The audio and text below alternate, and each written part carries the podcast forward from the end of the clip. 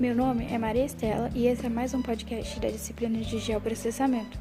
Nesse podcast, apresentarei ferramentas usadas para análise de escoamento superficial e características morfométricas de bacias hidrográficas. Alguns conceitos importantes para esse tema são escoamento superficial, bacia hidrográfica, elevação média de bacias, entre outros.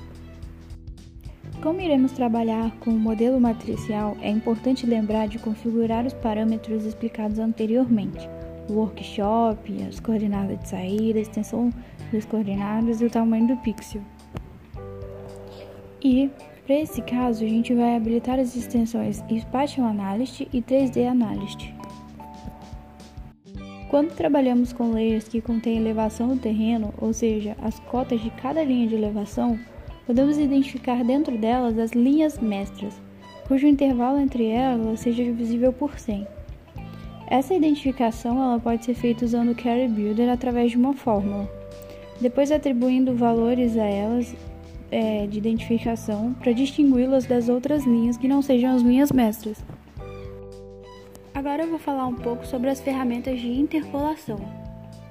Começando pelo TIM, Resumidamente, ele exporta as faces de triângulos de um conjunto de dados TIM para recursos de polígonos e fornece uma inclinação, dando uma visualização no formato 3D.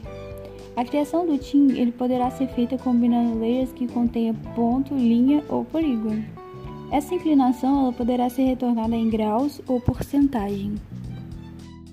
Topo to raster ele interpola uma superfície raster intrologicamente correta a partir de dados de ponto, linha e polígono. Ele dá uma visualização bidimensional com pixels quadrados de 10 metros. Surface Contour A ferramenta Surface Contour usa um conjunto de dados de terreno de entrada ou rede irregular triangular da TIM para calcular contornos que são gravados em uma classe de recursos de saída. Os contornos eles são gerados diretamente do conjunto de dados do terreno ou TIM dentro de sua zona de interpolação. Com essa interpolação, cada triângulo é tratado como um plano. Partes de contornos individuais dentro de um triângulo são retas.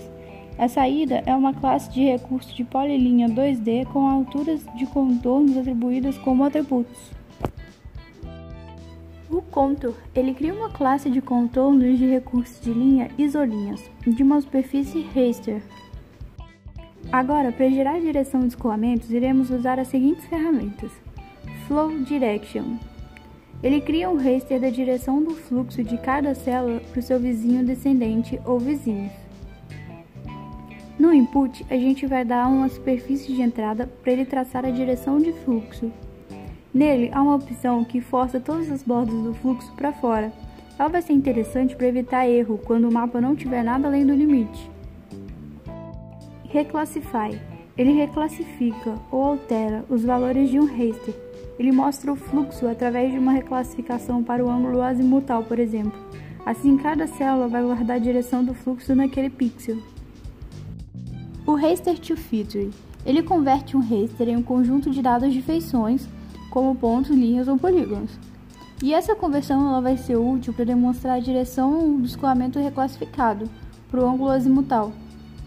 Por exemplo, através de setas que podem ser adicionadas editando a simbologia do PI de saída. Flow Accumulation. Ele calcula o fluxo acumulado como o peso acumulado de todas as células fluindo para cada célula do declive no raster de saída. Com essa ferramenta é possível encontrarmos a rede de drenagem devido ao acúmulo de fluxo. Isso vai acontecer quando tivermos várias células direcionando para o mesmo ponto, formando os córregos e rios, enfim. Porém, pode ser que o resultado não fique tão detalhado, então podemos, nesse caso, usar novamente a ferramenta Reclassify, diminuindo o número de classes e mexendo seus valores. Agora, se queremos traçar uma subbacia, é preciso identificar um ponto como exutório, criando um PI de ponto e colocando um ponto no local, através do editor. Feito isso, usarmos a ferramenta Wordshed. Essa ferramenta determina a área de contribuição acima de um conjunto de células em um raster, sendo o raster de entrada o layer que contém esses valores de escoamento. O slope ele identifica a inclinação, o gradiente ou a taxa de mudança máxima no valor de Z de cada célula de uma superfície raster. E a gente usa ele para gerar um mapa de declividade da bacia. Ele poderá ser em graus ou em porcentagem. Enfim, essas foram as ferramentas mais importantes para esse tema.